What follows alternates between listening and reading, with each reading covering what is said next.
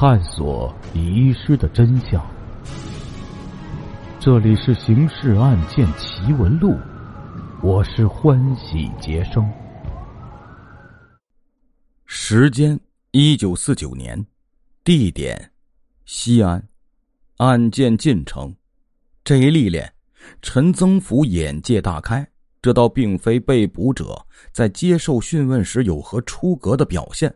而是因为讯问下来发现，这竟然是一个赝品。接下来继续为您解密《刑事案件奇闻录》第五十六号档案：捉拿双面刀客，第三集。讯问开始，先问姓名。被捕者说他叫梁有道。毕克俭问他是否还有其他名字，他说没有了。我的户口本上就是这个名字，这话倒是不假。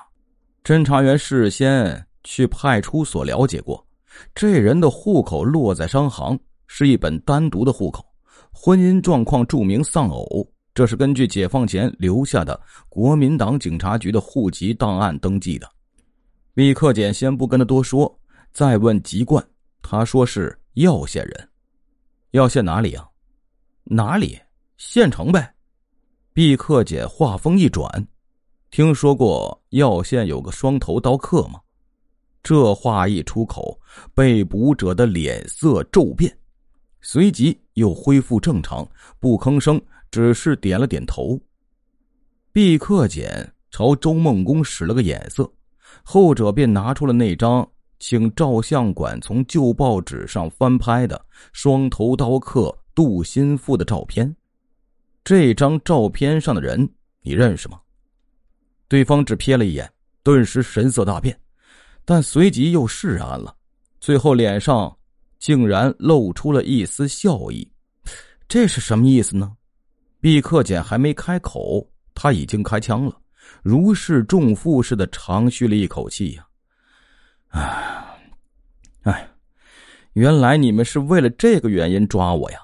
说着。他突然扬起脖梗，双头刀客是上过刑场挨过刀的，你们看我的脖子上有刀疤吗？一语提醒了侦查员。周梦公定睛一看，此人的脖梗光溜溜的，什么痕迹也没有。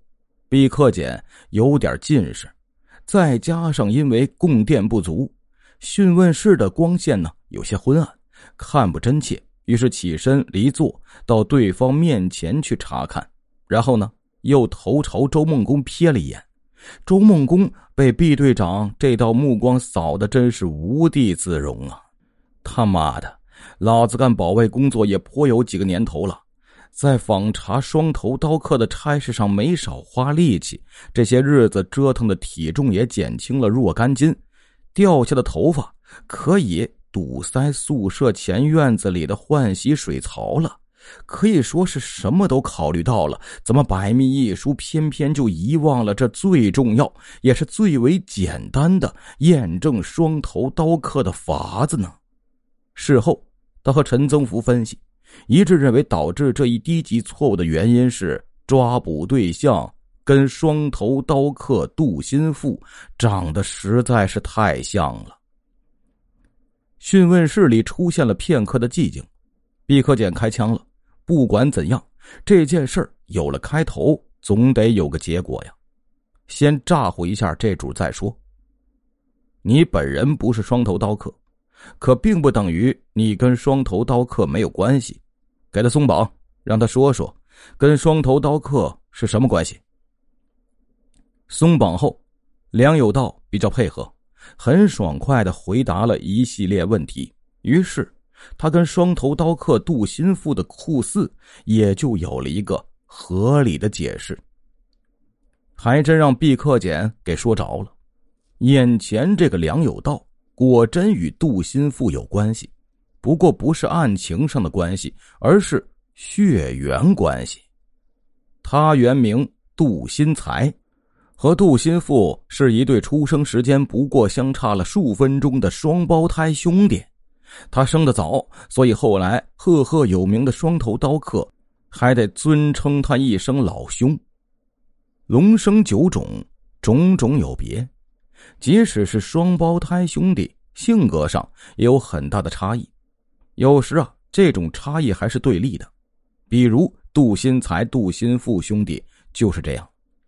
杜新富自幼顽劣，桀骜不驯，粗野残暴，酷嗜武术；而他的老兄杜新才打出生起就温顺乖巧，喜静厌闹，所以呢。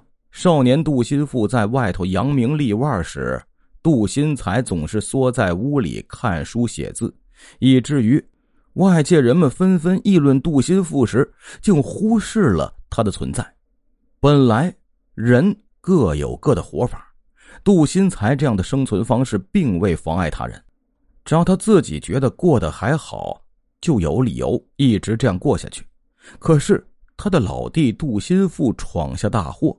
在制造了残杀十三口的灭门血案之后，杜家担心遭到对方报复，举家迁移投奔乡下亲戚。杜新才不适应这种寄人篱下的生活，生了一场大病，病还没痊愈呢，杜新富又变成了双头刀客。随着杜新富不断的作案，杜家开始品尝到江湖上冤冤相报的苦果。尽管杜新富的作恶跟杜氏家族并无法律上的直接关联，可江湖上是不讲这一套的。杜家付出三条人命和大部分财产的代价，被迫做出了各奔东西、自谋出路的决定。十七岁的杜新才拿着分得的数百银洋，离开了陕西，前往河南信阳投奔一门远亲。并且更名为梁有道，双头刀客的名气虽响，但那时啊没有电视，没有互联网，光凭着发行量很小的报纸和功能微弱的电台广播，杜新富的名头还传不到信阳那边，所以梁有道的安全没有问题。可是他的数百大洋被那门远亲连哄带骗，没多久就耗了个精光。又过了几个月寄人篱下的日子，最后被扫地出门，成了一名乞丐。从十八岁到二十六岁这八年里，梁有道的行乞足迹遍及河南、湖北、河北三省，只是不敢踏进陕西一步。二十六岁那年，梁有道与几个乞丐当了一回盗墓贼。在陕西与河南交界处盗掘了一座古墓，发了一笔财。正好这时江湖上传闻双头刀客死于帮派内讧，梁有道于是决定回陕西。他去了西安，用盗墓所得的不义之财作为本钱，开了家小店铺。几年经营下来，虽然没有发财，衣食倒也无忧。于是就娶了寡妇为妻。那寡妇与前夫生有两个孩子，都带了过来，旧时称为拖油瓶。一家四口平平安安过了几年，灾难来了，由邻居引发的一场大火，不但烧掉了梁有道的店铺，还把老婆孩子全部送进了阎王殿。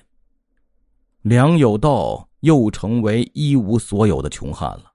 不过他在省城生活了数年，已经融入了这个号称西北首府的西部大都市，眼界大开的结果是不必再去行乞，而是找到了谋生方式——打杂工。这样，梁有道就靠着做听差、守夜人、看门人、佣仆、花匠等谋生，一直维持到现在。那么，双头刀客是否跟梁有道这位同胞兄弟有过联系呢？梁有道说，杜心富从未找过他，也没有任何书信来往。他倒是不时从街头巷尾人们茶余饭后的闲谈中获得若干关于双头刀客的真真假假的消息，但这与他已经没有关系了，所以听过也就很快成为耳边风了。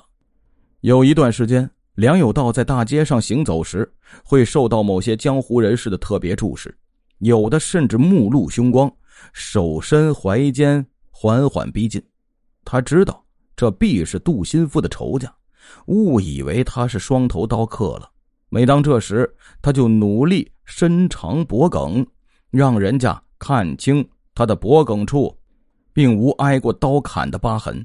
对方往往只要扫溜一眼，就知道自己认错了人，几步一晃就不见了踪影。追逃队对于梁有道的处理意见是：暂时先予拘押，待查清其真实情况后再说。调查情况自然是周孟公、陈增福师徒两个的事儿了。次日，两人离开西安，前往双头刀客的家乡耀县，先去了县公安局，想调取国民党警察局留下的档案。可是双头刀客出道太早，全家各奔东西之时，距今已有二十多年，国民党警察局留下的旧档案中已经没有这家子的资料了。于是又去当年杜家大院旧址向群众调查，一些老人还记得杜家确实是有一对双胞胎儿子的，其中一个就是双头刀客。次日，二人去杜家双胞胎当年读过书的那所小学堂调查，侦查员问下来，有两个老师是教过这对双胞胎兄弟的，于是谈了谈情况，做了一份笔录。周梦公、陈增福返回西安后，向毕克俭队长汇报了调查情况。